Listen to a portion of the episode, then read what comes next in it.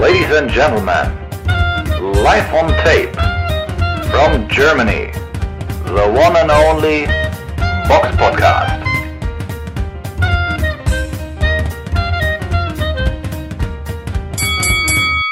Hallo und herzlich willkommen zum Box Podcast, Ausgabe 393. Es ist der 12.2000, äh, 12.2023 und heute mit dabei die Samira. Hallo. Und wie immer beginnen wir mit dem Rückblick auf das vergangene Wochenende. Der Box Podcast Rückblick aufs vergangene Wochenende. Und am vergangenen Wochenende stach zumindest eine Card, auf die wir eingehen wollen, ein wenig hervor. Und zwar im Alamo Dome in San Antonio, Texas, kämpfte unter anderem ein alter Bekannter, den wir auch in der letzten Episode ja, erwähnt haben, Viktor Wirkist oder Viktor Faust, gegen, ja, Linier Pero und wir haben schon gesagt, dass der Kubaner ja unbekannt ist und wahrscheinlich auch nicht so schwach und vielleicht auch so ein bisschen schwer einzuordnen von der Stärke her. Und ja, Samira, wie oder was passierte dann im Ring bei dem Kampf? Ja, also ja, man ist nicht so ganz schlau geworden, aber ich sag mal so, ist, der Kampf äh, lief natürlich ganz anders, als die Überschriften jetzt so verlauten lassen, weil da steht natürlich dann überall TKO. Ähm, Sieg für Perot, Linier Perot aus Kuba und ja, eigentlich ähm, sah Viktor wie Christ bzw. Viktor Faust gar nicht so schlecht aus und lag auf meinem Punktzettel auch bis zum Abbruch ähm, vorne mit zwei Runden. Ähm, ja, aber insgesamt der Kampfverlauf Teilweise war es ziemlich eng. Perot war insgesamt viel, viel inaktiver. Auch gar nicht so das typische, typische Kubaner, irgendwie kubanische Stil, dass man irgendwie gut auf den Beinen ist, viel sich bewegt. Das ist eher gar nicht so, steht eher fest. Bewegt sich gut, wenn dann die Gegner reinspringen, geht sehr viel zum Körper von Anfang an, war natürlich auch kleiner. Ähm, war Rechtsausleger oder ist Rechtsausleger, ja, wie Christ brauchte ein bisschen Zeit, um reinzukommen, fand ich. Hatte aber gut mit seinem Jab eigentlich schon begonnen, hat seine Größe ausgenutzt. Natürlich ging viel auf die Deckung. Er boxt immer sehr viel an. Versucht natürlich irgendwie damit durch die Deckung zu kommen, aber das hat nicht so oft geklappt. Also Perot hatte wirklich eine stabile Deckung, wo nicht oft was durchkam. Und wie Christ hat natürlich jetzt auch nicht immer so die harten Hände abgefeuert, sondern eher ein bisschen lockerer geboxt. Kam so, ja, ab der ab der dritten Runde, finde ich, kann er so ein bisschen, ja, dann wurde er ein bisschen lockerer. Hat, hat bei mir, die erste war sehr eng, habe ich unentschieden gepunkt, kann, kann man jedem geben. So, da hatte Perot zwar einen besseren rechten Haken drin, der war irgendwie der eindrucksvollste Schlag, aber dafür war wie Christen bis, also finde ich aktiver. Ist halt dann ein bisschen Geschmackssache, wie man die Runde gibt. Dann wurde es halt immer so ein bisschen eng. Es ging viel hin und her. Einige Runde waren eng, aber Perot war manchmal ziemlich gefährlich, eine, wenn er in seinen Gegner reingesprungen ist und dann immer auf die Konter gewartet hat, dann irgendwie zum Kopf ging mit seinem Haken. Ähm, aber wie Chris sah nicht schlecht aus. Also Teilweise hat er dann wirklich so ein bisschen an Wladimir Klitschko erinnert, also ganz leicht so von seinem Boxstil, natürlich, wenn er die lange führen, lange ausstreckt und dann, wie er sich im Oberkörper bewegt, aber es ist natürlich immer so, wenn Leute sehr groß sind. Ne? Das hat wahrscheinlich einfach was mit der Körpergröße auch zu tun und dann ukrainischer Boxstil, ich meine, der ist 1,96 ähm, ja, aber das Problem bei ihm ist, glaube ich, einfach, dass irgendwie die Power fehlt. Also das ist wirklich das Manko bei Vikris. Der sieht zwar gut aus, aber so richtig, dass er da so einen K.O.-Schlag durchhämmert, so das, das fehlt einfach. Zumindest wenn die Gegner besser werden, das weiß ich nicht. Also da, entweder muss er dann noch lockerer werden. Also das fehlt, finde ich. Da arbeitet er sich die Situation, erstmal die Lücken nicht so gut und zweitens weiß ich nicht, ob er die Power hat, dann wirklich die richtig guten Leute auszunocken.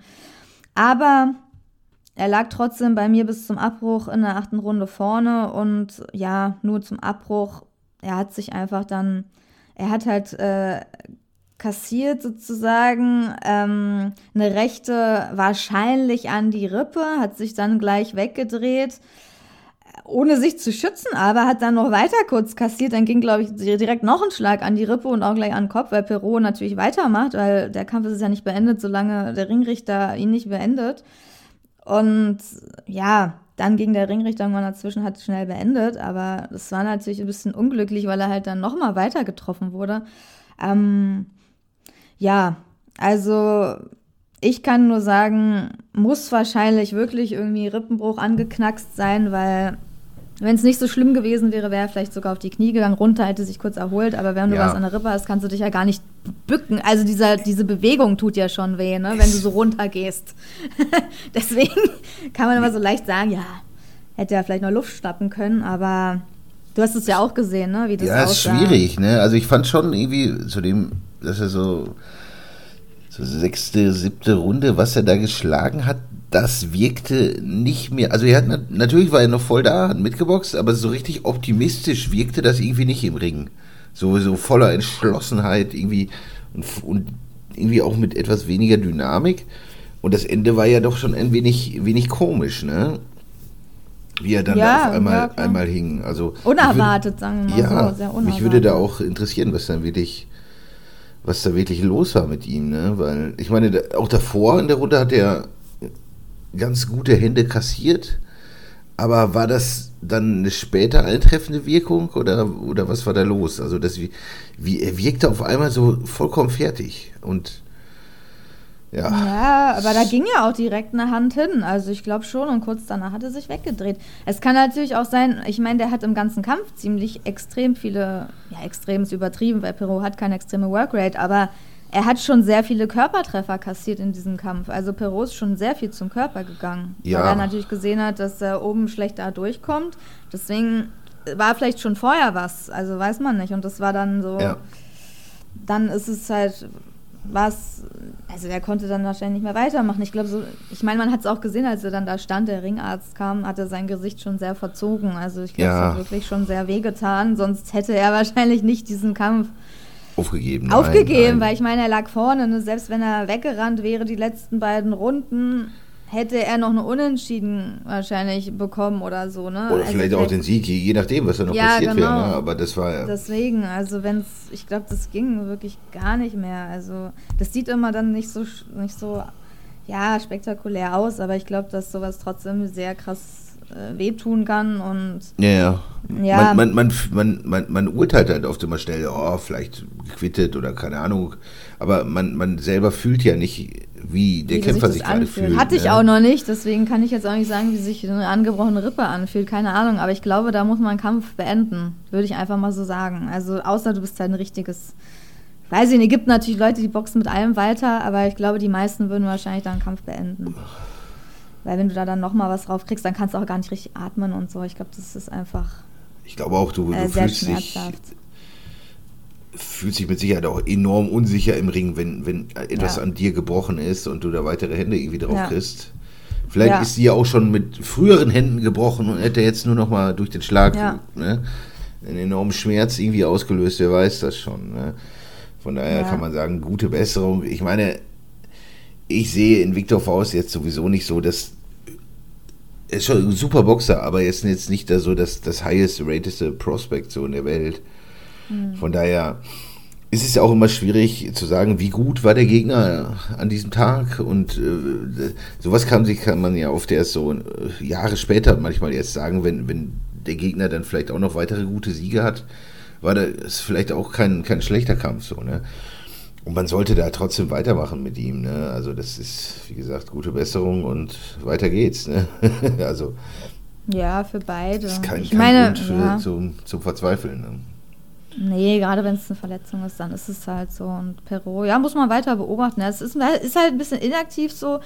Ich weiß nicht, ob er sich so über die Runden dann immer Kämpfe gut sichern kann. Explodiert natürlich manchmal mit seinen schnellen Händen, aber wirkt auch ziemlich schnell dann doch müde. Also, hm, ist immer noch so. Deswegen meinte ich, das ist immer noch so ein bisschen Fragezeichen. Also, den muss man auch weiter auf dem Schirm haben. Aber der ist halt auch keiner, der einfach so um, umfällt, sondern der wartet auf seine Chance und ja, dann gewinnt man auch manchmal, wenn sich der Gegner dann, ja, wenn du dem was brichst und äh, du halt härter schlägst oder Glück hast, weiß ich nicht. Also, ja, mal schauen. Also, war ganz interessant zum Sch- Anschauen, aber ja, wer weiß. Mal gucken, wann wie Chris wieder in den Ring steigt. Genau. Und sonst noch auf der Karte natürlich das Main Event. Äh, Ray Vargas kämpfte gegen O'Shacky Foster um, den WBC-Titel im Superfedergewicht und O'Shacky Foster konnte nach Punkten gewinnen. Das wär's dann soweit mit dem Rückblick. Kommen wir zur Vorschau. Die Box Podcast Vorschau auf kommende Kämpfe. Und in der Vorschau, ja, was gibt's denn da so Nettes nächste Woche, Samira? Da haben wir einmal in der Nottingham Arena in, ja, in Nottingham eine Matchroom-Veranstaltung von Eddie Hearn und zwar im Hauptkampf im Federgewicht. Also für Fans der leichten Gewichtsklassen. WBA-Titelkampf zwischen Leigh Wood und Mauricio Lara.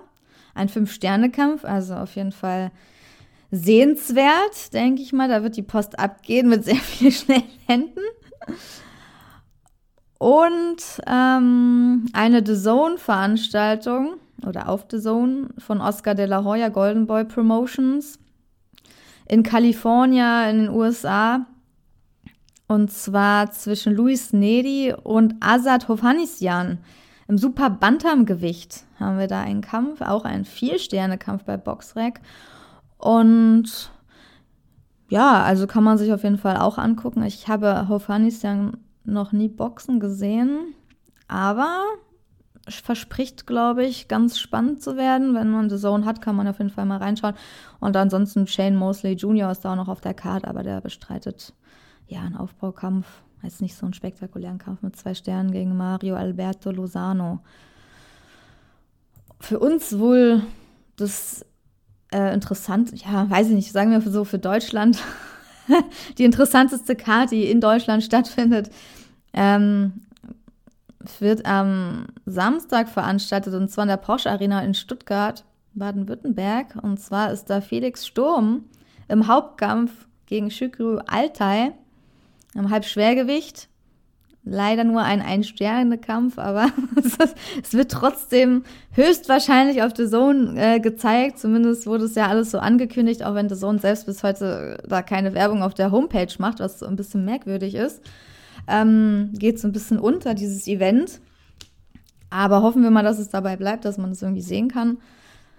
Ansonsten, ja, auf der Karte, ich weiß nicht. Also, da sind jetzt nicht so die größten Namen drauf. Ich muss gerade mal Daniel Dietz, hat man schon mal. Tahir Karovic, okay, na, den kenne ich natürlich. Der war früher bei Hook unter Vertrag, hat teilweise in Berlin trainiert. Ja, und natürlich Tyrone Zeuge, ne? Kämpft da. ja, genau. Das ist eigentlich der größte Name, ne? Und gegen wen Ja. boxt der? Gegen Michael Riba, Halbschwergewicht aus äh, Tschechien. Ja, ist jetzt auch ein leichter Aufbaugegner, würde ich mal sagen. Ne? Also um reinzukommen. Ja. Ist jetzt auch kein großer Kampf, aber was erwartet. Also ich, was hast du hättest, Aber es ist ja erstmal eine Überraschung, dass Terence Zeuge überhaupt auf der Karte steht oder überhaupt boxt, oder? Das ist wahrscheinlich ja. eher die Neuigkeit. Aber, aber, aber normalerweise sollte alles, was Heimboxer ist oder auf der linken Seite steht, eindeutig gewinnen. Also gerade bei Sturm ist das, sollte es unfassbar klar sein, dass er da gewinnt, weil das ist natürlich im Grunde eigentlich auch kein Gegner, der, der seiner würdig ist. Ne? Also das ist schon sehr tief ins Gegnerregal gegriffen. Aber ich meine, es ist nicht so lange her, da hat er äh, ja, geboxt und von daher ist es schon okay. Ich frage mich nur wirklich, weil ich habe da gar keine Werbung zu vernommen, wie du schon sagtest, zu dem Kampf. Und ob, ob man da wirklich viele Tickets verkauft, da bin ich mal gespannt, wie voll die Halle sein wird. Also das finde ich fast spannender als die Kämpfe. Weil auf den ersten Blick wirkt das doch etwas vielleicht überdimensioniert, ich weiß es nicht. Man wird sehen. Ne? ja. Hoffen wir mal, dass es ein Erfolg wird. Ne? Ja, dass es zumindest nicht leer wird, aber ja, von daher, Ikram Kerbert ist noch auf der Karte, die kennt man auch, aber halt auch viele, die man jetzt, ja, die auch noch nicht viele Kämpfe haben, ne, die sich jetzt noch keinen, manche haben Debüt und von daher, viele sagen einem dann halt auch nichts. Aber mal schauen und ich bin gespannt, ob wir es dann wirklich auf der Zone zu sehen bekommen. Und ja, sind halt maximal ein Sternekämpfe und das sagt eigentlich schon alles über das Event äh, aus, würde ich mal sagen. Also maximal ein Sternekämpfe und die anderen haben sogar null. Ähm, ja, alles Aufbaukämpfe und ähm, ja. Stay Busy Fights. Man wird sehen. Manchmal wird es ja doch spannender, als man so erwartet. Ne? Ja. Vielleicht passiert ja auch was. Vielleicht passiert ja auch gar nichts. Wer weiß, also es ist alles so ein bisschen bisschen undurchsichtig und komisch, aber ich bin gespannt drauf, wo das dann gezeigt wird und ob. Und ja, dann werden wir da sicherlich nächste Woche nochmal drüber reden. Das wäre es dann auch soweit mit der Vorschau. Kommen wir zu einer Frage, die wir gestellt bekommen haben. Zuhörer stellen Fragen und wir beantworten sie. Und die Frage, die wir gestellt bekommen haben, lautet: Was haltet ihr von den Ranglisten vom Ring Magazine? Sind diese objektiv oder steckt da viel Politik dahinter? Also, grundsätzlich würde ich sagen, hinter nahezu jeden, jeder Rangliste steckt Politik, abgesehen von Computerranglisten wie bei Boxrec. Die werden halt durch Formeln errechnet, aber hinter jeder anderen steckt immer Politik. Sei es, dass ähm, ja, vorher Boxer durch gute Beziehungen zum Weltverband oder ja, durch hohe Zahlung von Sanktionsgebühren in Form von ja, Boxen um regionale Titel des Weltverbandes, dass man da, sagen wir mal, die Gunst des Verbandes so ein bisschen erworben hat. Ne? Das, da, da wird man natürlich dann auch, sagen wir mal, nicht unbedingt benachteiligt, wenn man, wenn man viele dieser, sagen wir mal, Weltverband X äh, man ist da Mediterran-Champion, Europameister oder was auch immer, East-West, Regional-Champion.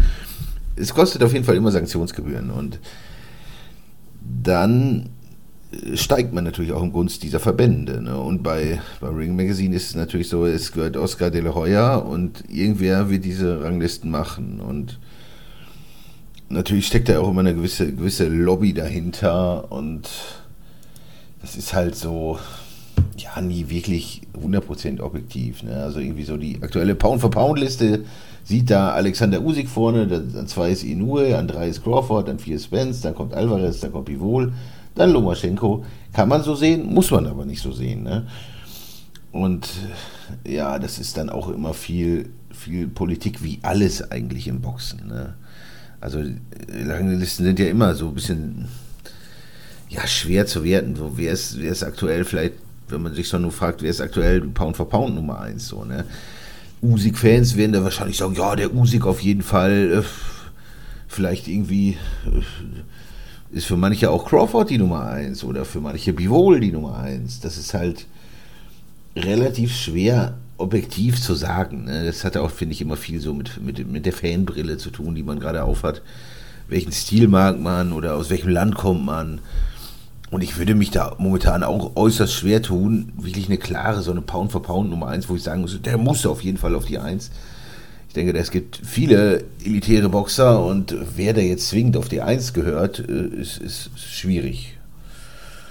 Ja, so, so ist das. Aber gerade da spielt natürlich, wie gesagt, wie überall, ist ja nicht nur Boxen so, ist ja auch im wahren Leben so. Ne? Da gibt es viele Dinge, sind einfach auch so politische Entscheidungen. Ne? Vielleicht ja. schon im Kleinen. Oder Samira? Ja, vielleicht kann man einen Unterschied machen zwischen natürlich den Weltverbänden, die haben natürlich ihre ganz eigenen Interessen und dann noch natürlich zwischen eigentlich den Ranglisten, die unabhängig sein sollten, aber es halt nicht mehr sind. Die war vielleicht früher mal unabhängig. Ich meine, The Ring wurde 1922 von Ned Fleischer gegründet und da war es vielleicht unabhängig, weil das war ein wahrscheinlich ein Boxfan, der einfach selbst eine Zeitschrift gemacht hat und seine Ranglisten, wenn es die da schon gab, selbst gemacht hat. Also da war es sozusagen sein Blick. Aber sobald natürlich ähm, dann Oscar de la Hoya mit Golden Boy Enterprise 2007 äh, diese Zeitschrift übernommen hat und der Eigentümer der Boxzeitung ist, kann man ja nicht mehr von Unabhängigkeit reden. Also das ist ja dann ganz tendenziös weil er natürlich selbst Boxer hat, die da äh, platziert werden. Und natürlich was sicherlich äh, darauf Einfluss hat, dass die da nicht schlecht platziert werden, sondern eher besser. Und das ist dann hat er immer so einen faden Beigeschmack. Das kann man natürlich jetzt nicht so direkt sagen, aber natürlich ist es so, weil wenn dir die Zeitung gehört, dann wirst du darauf achten, dass deine Boxer da gut platziert sind. Und das ist ja genau das gleiche wie also ich sage jetzt mal, das ist ein Gerücht, weil ich habe es gehört, ich habe das offiziell, wurde das nie verkündet, aber Boxsportmagazin in Deutschland soll anscheinend jetzt auch Argon Sports gehören hat man zuletzt vielleicht auch ein bisschen durch die Berichterstattung, durch den Wandel in bestimmten Dingen gemerkt, wer da dann vorne drauf war, was früher gar nicht möglich war oder über was berichtet wurde, was früher gar nicht gewollt war. Also zumindest habe ich das gemerkt, weil ich die Politik früher kannte und wusste, ähm, wer da aufs Titel kommt und wer nicht. Ähm, aber das ist natürlich dann auch nicht so frei, ne? Es ist natürlich äh, unabhängig, wenn du eine Box-Promotion bist, hast du immer Interesse daran, dass deine Boxer da gut gelistet sind. Und wenn dir das dann gehört, dann nimmst du da schon Einfluss. Und deswegen bin ich davon eigentlich kein Fan. Natürlich finde ich besser, dass es die Magazine noch gibt, besser als dass es sie gar nicht gibt. Aber von Unabhängigkeit kann man da nicht reden, wenn es äh, einer, einer Promotion gehört. Und die dann über ihre Leute natürlich dann viel mehr berichten als über andere. Ne? Also das ist ja nicht unabhängiger Journalismus, das ist äh, was anderes so. Aber das sehe ich jetzt einfach mal so. Ähm, ja, vielleicht äh, kommt da ja noch mal was vom Boxsportmagazin, aber offiziell, es wurde wahrscheinlich auch mit Absicht nicht offiziell gemacht, aber ähm, wenn man da mal gearbeitet hat und dann so guckt, wie sich das entwickelt hat, dann passt es schon dazu ähm, kann man sich schon denken, dass das wahrscheinlich dann stimmt. Ähm, ja, aber im Endeffekt äh, ist, sind es halt so noch, äh, ja, Zeitschriften, die haben halt noch so ihren Ruf von früher, aber wer liest es heute noch, ne? Das ist so die andere Frage. Wer liest heute noch irgendeine Zeitung, die irgendwie mit verspäteten News rauskommt? Die meisten lesen es nicht mehr, das ist ein Medium, was halb tot ist, muss man ja leider so sagen, nicht nur im Boxen, sondern man guckt sich alle anderen, äh, Gruner und Ja, ich meine, äh, ganz egal, welche Zeitung, es lesen einfach kaum noch Leute und damit ist halt wenig Geld zu verdienen und das ist so ein bisschen, ja, stirbt halt aus. Ist so und, und keine Ahnung, ich habe letztens gelesen, dass, dass, dass, nahezu alle Magazine, die man so mittlerweile an, an Zeitungen, an, an, an Kiosken kaufen kann, irgendwie, die meisten davon gehören halt fünf Verlagen und ja. diese kleinen Nischenmagazine, die sterben auch so ein bisschen aus. Also so wie so wie im Basketball vielleicht die Five oder sowas, so, so kleine, charmante Magazine, die, die es einfach leider ja kaum noch gibt, ne? Und das, das Internet, denke ich, verdrängt das einfach immer mehr, ne? Ja, hat es schon verdrängt. Also ich meine, ja. welche Zeitung kaufst du denn? Kaufst du eine regelmäßig, eine Zeitschrift? Gar nicht. Also ich habe ja, siehst so du, daran sieht man es ja schon. Ende der 90er oder Anfang der 2000 habe ich viele Dinge aus dem Sportbereich regelmäßig gekauft, weil das einfach dann noch so die Quelle war.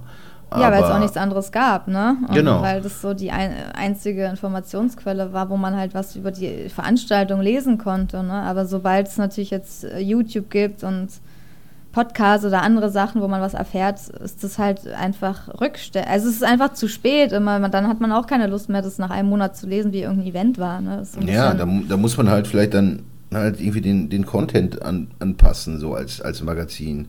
Und vielleicht mal irgendwie äh, tiefere Geschichten machen oder Interviews oder Sachen, die so ein bisschen nicht unbedingt das Tagesgeschäft abbilden oder das andere nicht haben. Ja. Ne? Muss man sich irgendwie. Und das kostet natürlich Geld, ne? so exklusivere Geschichten, ne? dass du auch irgendwo mal bist, vielleicht. Das wäre mal, ja, dass man da. Ja, und, und die Welt ist halt halt irgendwie auch schnelllebig geworden und man, man braucht halt oder man will halt heutzutage immer, immer sofort alles haben. Wenn jetzt irgendwie große Ereignisse stattgefunden haben, ja. hat man vielleicht früher dann auf die Zeitung gewartet, aber, aber heute guckt man halt irgendwie bei YouTube-Videos oder hört sich Podcasts an oder was auch immer. Ne? Ja. Es gibt halt so viele Möglichkeiten. Oder man ist direkt in irgendwelchen Foren, Chatgruppen, weiß der Geier, wo, wo man sofort alles geliefert bekommt. Und das ist, die Welt ist ja schon sehr anders geworden. Ne? Oder, oder Nach ein, zwei Tagen ist ja schon vorbei, der Kampf, ne? So, da wird drüber geredet, bei Twitter, es wird alles, bei Instagram wird irgendwas gepostet, aber nach zwei Tagen äh, ist schon das Neg also ist der Kampf ja. dann auch nicht mehr und, relevant, ne? So, und heute folg, folgst du vielleicht deinem Idol halt direkt auf Instagram, Facebook ja. oder, oder YouTube oder so und bekommst die Infos quasi direkt aus erster Hand. Das gab es ja vor vor Social Media so in dieser Form gar nicht. Ne? Ja. Da war man ja noch auf, auf solche Magazine an, angewiesen, ne? als in Anführungsstrichen Fan. Ne? Ja, von daher. Ja, von daher unabhängige Zeitschriften sind eh generell ein bisschen schwer zu finden, aber ja, auch Ranglisten. Ja, von den ja. Boxsport-Ranglisten will ich jetzt gar nicht erst anfangen zu reden. Ja. Aber ich denke auch, da ist sicherlich vergleichbar, wie, wie, wie so Autotester. Ne? Natürlich wollen die jetzt zum neuen wenn der neue, weiß was ich, äh, Autohersteller X Modell Y vorstellt, irgendwo auf Ibiza, in einem Fünf-Sterne-Hotel mit einem Ambiente und so, wenn das regelmäßig statt ist, hat man vielleicht durchaus Interesse jetzt, sag mal, das Produkt nicht so schlecht dastehen zu lassen, weil man will vielleicht nächstes Jahr auch wieder dabei sein. So.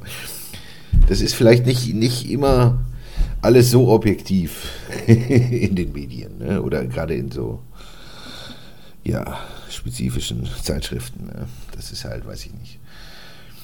Ob da die Objektivität immer, immer so gegeben ist. Und es ist einfach auch leider ein bisschen ein aussterbendes Medium. Das, das ist einfach so. Ist ja egal, welche Zeitung man so verfolgt. Ich glaube, die Auflage von nahezu allen Zeitungen gehen runter. Ja. Vielleicht gibt es noch irgendwelche positiven einzelnen Beispiele, aber das ist halt irgendwie so eine Abwärtsspirale. Ne? Dann, dann spart man immer mehr an, an, an Journalisten und an der Qualität und dann gucken die Leute da rein und dann, dann geht es immer wie weiter äh, abwärts. Das ist genauso wie, wie bei Karstadt oder so, wenn ich als Kind mich erinnere, die hatten da hochwertige Produkte liebevoll präsentiert, da hat das irgendwie Spaß gemacht, in so einen Laden zu gehen.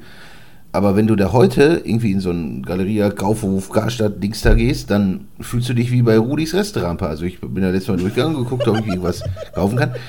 Da ist ja nichts mehr. Die, was, also mich hat da nicht ein, ich hatte kein Produkt gesehen, was mich irgendwie interessiert. Kleidung irgendwie, vermieten die da Sachen unter. Äh, die haben oftmals nicht die, die besten Hersteller und also mich hat da gar nichts mehr angesprochen. Und so finde ich das auch in allen Abteilungen, sei es irgendwie Computer, Spielzeug oder was auch immer, was irgendwie früher irgendwie sehr, sehr nett war und schön, aber das ist ja gar nicht mehr. Und, und die stechen ja durch nichts mehr hervor, weder durch gute Fachberatung noch irgendwas. Und so, das ist ja wie bei allem so. Aber wir schweifen ab, glaube ich. da machen wir mal Wollte ich nur, nur, nur loswerden. Ja. Gut, dann äh, ist das gewesen mit der Frage. Dann kommen wir zu den News. Die Box Podcast Nachrichten. Und bei den News, was gibt es denn da so Neues, Samira?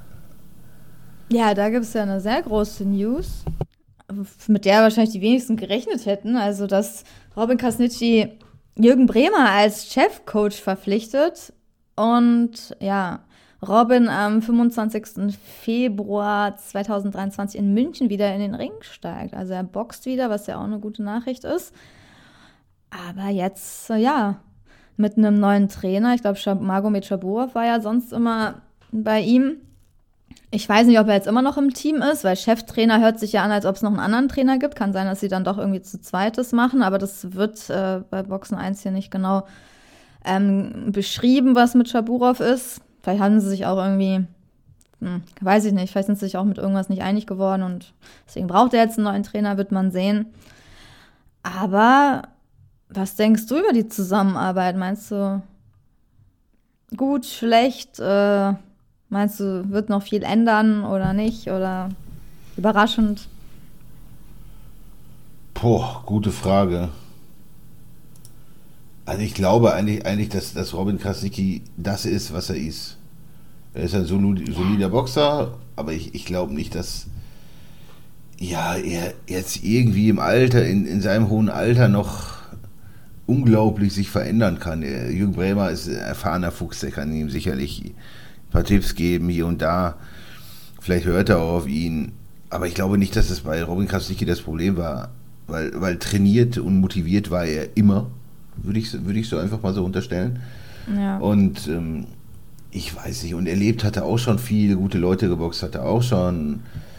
Ich weiß nicht, ob das ihn jetzt weiterbringt. Das ist schwer zu sagen, aber wahrscheinlich würden ihn andere Leute noch weniger weiterbringen.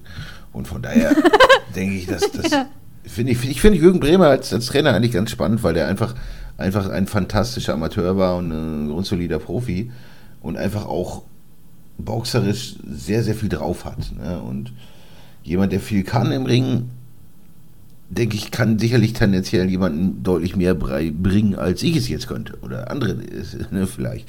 Also das ist, es hilft auf jeden Fall und ich denke, schaden kann es auf jeden Fall nicht. Ne? Aber ich habe da jetzt keine allzu hohen Erwartungen. Aber wer weiß, vielleicht überraschen die beiden uns ja. Ich finde es halt ganz gut, dass Jürgen Bremer überhaupt wieder dann ein bisschen mehr im Vordergrund Ja. steht, weil man hat ihn halt schon vermisst. Also der ist halt eigentlich noch in Deutschland halt noch ein großer Name, hat irgendwie, jeder kennt ihn, aber so, er ist halt nirgendwo mehr dabei, nach den, nachdem sich Teil und Zeuge dann von ihm, oder weiß ich nicht, wer sich jetzt von wem getrennt hat. Ähm, nachdem die sich getrennt haben, ist er halt so ein bisschen in der Versenkung verschwunden und ich finde es einfach schön, dass man ihn jetzt einfach wieder irgendwo am Ring sieht und er vielleicht auch dann mit übers Boxen redet, mehr dabei ist. Ich glaube, er wohnt ja auch in Schwerin. Die Entfernung wird wahrscheinlich krass sein, ähm, denke ich mal bei den beiden, weil ja, da musst du immer nach Bayern fahren, nach Gersthofen, dann in das Gym äh, von Krasnitschi. Aber das machen die jetzt halt zur Wettkampfvorbereitung, aber eigentlich wohnen die halt viel zu weit auseinander, ne, dass das irgendwie möglich ist, dass er ihn da regelmäßig trainiert. Das geht Ja. halt nur in der Wettkampfphase, sozusagen kurz vorm Kampf. Und da passen die wahrscheinlich gut zusammen, weil ich denke mal, dass Krasnitschi kaum Übergewicht hat. Er hält wahrscheinlich sein Gewicht immer. Die sind beide recht hart im Neben so. Also, also vom Stil her kann ich mir, passen sie bestimmt ganz gut so zusammen. Ich meine, die standen sich auch schon mal im Ring gegenüber. da hat Bremer vorzeitig gewonnen. Von daher ist es eigentlich schon ganz witzig, dass er jetzt sein Coach ist. Und Ja. vielleicht bringt es wieder so ein bisschen einfach Leben so ins Boxen. Dann siehst du, ja, Bremer ist auch wieder da. Dann kannst du, was hält er von dem Kampf? Und mal einfach wieder ein Bekannter in der Ecke. Schaburow kannte man natürlich auch, aber Bremer wurde, ja, wurde vermisst. Und deswegen, eigentlich, deswegen freue ich mich über die Nachricht. So, mal schauen, was Ja. dann, was dann noch kommt. Und er Und ich finde boxt- Bremer einfach als Typ, als Trainer spannend, Mhm. weil ich glaube, manchmal sind die, auch die Leute gut als Trainer, die vielleicht selber erkannt haben, dass sie in ihrem Leben auch nicht immer alles richtig gemacht haben. Und vielleicht ist sowas ja auch manchmal hilfreich. Ne? Plus das große Boxwissen, was Bremer ja natürlich äh, zweifelsohne hat, ist eigentlich eine recht spannende Kombination. Also ich wünsche Jürgen Bremer da alles Gute. Ja, und in einem Ring geht's äh, ähm, von Krasnitschi gegen Timo Nikarhev, ähm, ein Belgier, der in Russland geboren wurde. Also nur, dass man den Namen nochmal genannt hat. Und ja, können wir eigentlich schon zur nächsten News kommen. Da geht es um Gennady Golovkin, da gibt es wieder Titelwirrwarr. Wenn man zu viele Titel hat, gibt es nur Ärger. Und zwar, ja, im Mittelgewicht. WBA Super Champion Gennady Golovkin ähm, gibt seinen IBF-Gürtel ab, weil die WBA einen Kampf gegen den regulären WBA-Weltmeister Aris Landy Lara gefordert hat und er nicht gleichzeitig noch eine Titelverteidigung der IBF machen kann. So zumindest hat Boxen 1 berichtet. Das heißt, er wird wahrscheinlich demnächst gegen Lara antreten. Und ja, es ist noch die Verhandlungsfrist und ja, ist ja auch ein ganz ansehnlicher Kampf, wenn es dazu kommt. Sind ja beide nicht mehr die jüngsten im Boxbusiness, aber beide große Namen. Lara ist 39. Ja, von daher ist es ja dann doch irgendwie vielleicht ganz spannend. 39 gegen 40-jährigen Golovkin. Ja, Ja, und, und Lara ist halt auch immer noch verdammt gut. Ne? Das, das darf man nicht vergessen. Also der ist, ist schon brutal stark. Und das ist ja auch jemand, der vielleicht Alvarez auch, ähnlich wie Golovkin, auf jeden Fall einen knappen, sehr knappen Kampf geboten hat, vielleicht sogar gewonnen hat. Also das ist boxerisch schon, schon ziemlich ein, ein Level. Nur Lara ist natürlich niemand, der die Massen begeistern kann. So, ne? das, das ist so. Aber vom Namen jetzt her, ne? ja. Und beide natürlich schon etwas gesetzteres Alter, aber es wäre ein fantastischer Kampf. Ne? Also absolut Kampf auf Augenhöhe und 50-50. spannendes Ding. Ja, enge Nummer auf jeden Fall. Aber hoffen wir mal, dass es dazu kommt. Also, so viele Kämpfe wird Golovkin wahrscheinlich mehr bestreiten dann. Mal schauen. Ja, beide wahrscheinlich nicht. Ne? Ja, beide, ja, ja, denke ich mal auch. Die nächste Nachricht, das ist alles, äh, ist etwas für Boxfans, die Boxfilme lieben.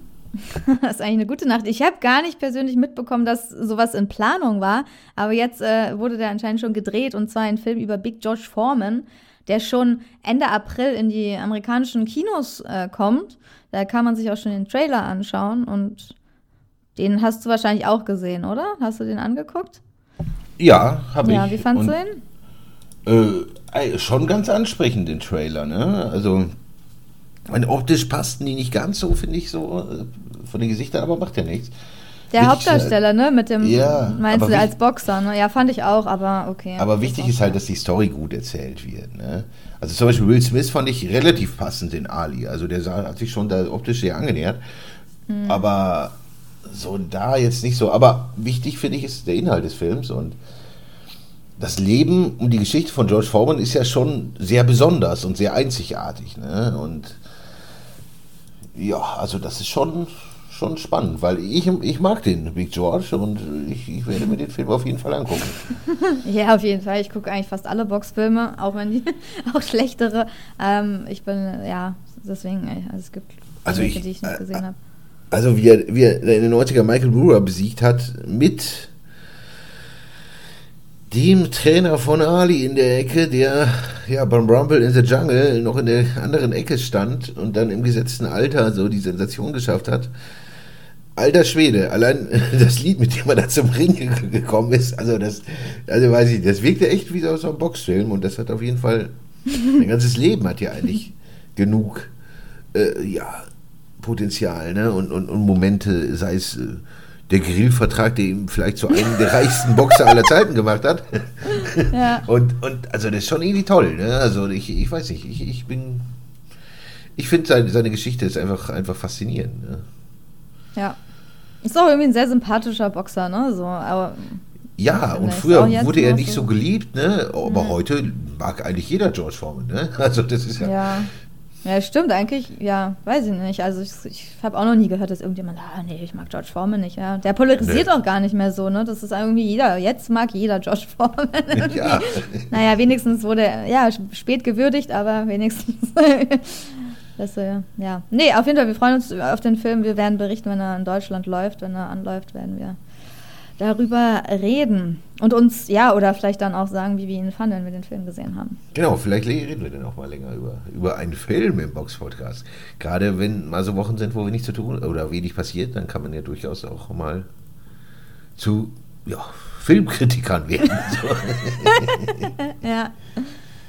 Ja, die letzte Nachricht ist eigentlich nur eine Aussage von Anthony Joshua, die manche Gemüter erhitzt hat. Ja, und zwar bei der Pressekonferenz jetzt zum Auftaktkampf oder vor dem Kampf am 1. April gegen Jermaine Franklin wurde halt äh, Anthony Joshua nach seiner Motivation gefragt. Er ist ja schon lange Boxgeschäft dabei und da hat er halt geantwortet, Money, Money, Money. Und ja, das ist haupt, hauptsächlich jetzt nur noch das Geld, also wirtschaftliche Gründe sind, warum man noch in den Ring steigt. Ähm, Boxen 1 hat es folgendermaßen aufgeschrieben, als das Zitat, ich verdiene gerne Geld, ich war pleite und weiß es zu schätzen, Geld zu besitzen. Dafür befinden wir uns in diesem Profisport, um Geld zu verdienen. Auch die WM-Titel sind inzwischen nicht mehr so wichtig für mich. Es ist mir egal, ob mein Gegner einen Gürtel trägt oder nicht. Es geht um das Geschäft, so einfach ist das. Ja, also dass er halt gar keine großen Titelambitionen mehr hat, sondern quasi seine Marke verkauft und Geld verdienen will, ne? Ja, weiß ich nicht. Ist natürlich irgendwie nicht, macht ihn nicht so sympathisch, ne, wenn man sowas sagt. nee, hört- ich glaube auch, das, das, das mögen die, wollen die Fans nicht hören. Nee, man weiß aber es es ist, zwar, es aber- ist, äh, es ist wahrscheinlich ehrlich, vielleicht wahrscheinlich Ja. auch zu ehrlich. Ja, aber es macht ihn unsympathisch. Also es macht ihn irgendwie als Sportler unsympathisch, finde ich. So ein bisschen. Ja, Hm. ja, auf der einen Seite. Auf der anderen Seite ist es einfach ehrlich. Denke, ja, das auf der anderen Seite kann man natürlich auch sagen, wenn man nicht so dran nah dran ist, wieder einen WM-Gürtel zu gewinnen, einen wichtigen, dann muss man das ja so sagen, ne? Also ich meine, so weißt du, wenn, wenn es gerade eh nicht irgendwie in Betracht kommt, dann kann, also, oder wenn du es nicht sagen willst, ja, ich sichere mir wieder den WM-Gürtel, dann fragen die Leute ja gegen wen. Ähm, und wenn es dann eher unwahrscheinlich ist, dann sagt man halt, ich boxe wegen Geld, so, keine Ahnung. Aber sagen wir mal so, man wünscht sich halt von Sportlern schon, dass sie irgendwie auch sportliche Ziele haben, ne? Und wenn die dann so ein bisschen abgewertet werden, dann hört sich das halt einfach nicht so schön an, auch wenn man das eigentlich weiß, dass natürlich keiner da umsonst in den Ring steigt. Natürlich geht es ums Geld und Ja, er hat auch teilweise recht. Gute Kämpfe kann man natürlich auch ohne wichtige Titel machen. Natürlich, aber im Grunde, ich denke, für was die Fans eher hören wollen, auch was sicherlich die, besser für Ticketverkäufer ist, ist, wenn man sagt, ich will es allen nochmal zeigen und, und keine Ja, ja, natürlich. so ich will wieder angreifen, ich Ja, werde wieder Weltmeister. Sowas willst Mein du halt Feuer hören, ne? brennt wieder oder diese üblichen Floskeln. ne? Ist natürlich auch Blödsinn, ne? Auf, oftmals, weil es einfach oft Gel um Geld geht einfach. Ne? Das, das ist, Ja. ist schon so, aber Aber Ja. okay, dann, ich meine, eigentlich hat er wahrscheinlich eh schon genug Geld. Wahrscheinlich macht es das auch noch unsympathischer, ne? Weil er hat eigentlich schon genug Geld. Und dann, wenn man dann nochmal sowas sagt, dann wirkt es halt noch unsym so ein bisschen noch geldgieriger, weil man dann denkt, ja, okay, er hat ja eigentlich auch schon gut. Ich meine, er hat so viel Geld verdient, er könnte locker aufhören zu boxen so. Äh, auch seine Generation, seine Kinder hätten haben ausgesorgt. Also es ist ja nicht so, dass er jetzt wenig Geld verdient hat. Also darum, Nein. deswegen, ich glaube, das macht es auch so ein bisschen unsympathisch. Wenn da jetzt jemand so aus der Gosse kommt oder, weißt du, wenn jemand da kommt, der irgendwie eine Chance kriegt, wie so ein Rocky Balboa und du weißt, der hat vorher nie Geld verdient. Genau, dann wenn wirkt das der, wenn der sowas sagt, dann ist das natürlich was ganz anderes, ne? Dann denkst du, ja klar, dem, dem gönne ich das Geld, der, der hat gar nichts, ne? Der wohnt in einer Garage, trainiert irgendwo oder wohnt in seinem Gym und bei seinem Trainer, keine Ahnung, hatte nie Geld. Weißt du, da wirkt das, da kannst du sowas eher leichter sagen, ohne dass die Leute da ein bisschen dann, ja, sich drüber mokieren. Aber im Endeffekt, er sagt, was er denkt und ja, so schlecht ist es auch nicht immer, ne? Auch wenn es vielleicht nicht bei allen gut ankommt. So ist es. Aber ich hoffe, der Podcast ist bei euch wenigstens gut angekommen. In dem Sinne, ja, abonniert uns auf äh, YouTube, drückt die Glocke, teilt uns, liked uns, stellt uns Fragen. Ja, müssen wir sonst noch irgendwas loswerden? Nö. Okay, liebe Hörer, dann euch eine schöne Woche und bis zum nächsten Mal. Servus. Tschüss. The one and only Box Podcast. New episodes every week. Follow us on Facebook, Instagram, YouTube, iTunes Music and Spotify. boxpodcast.de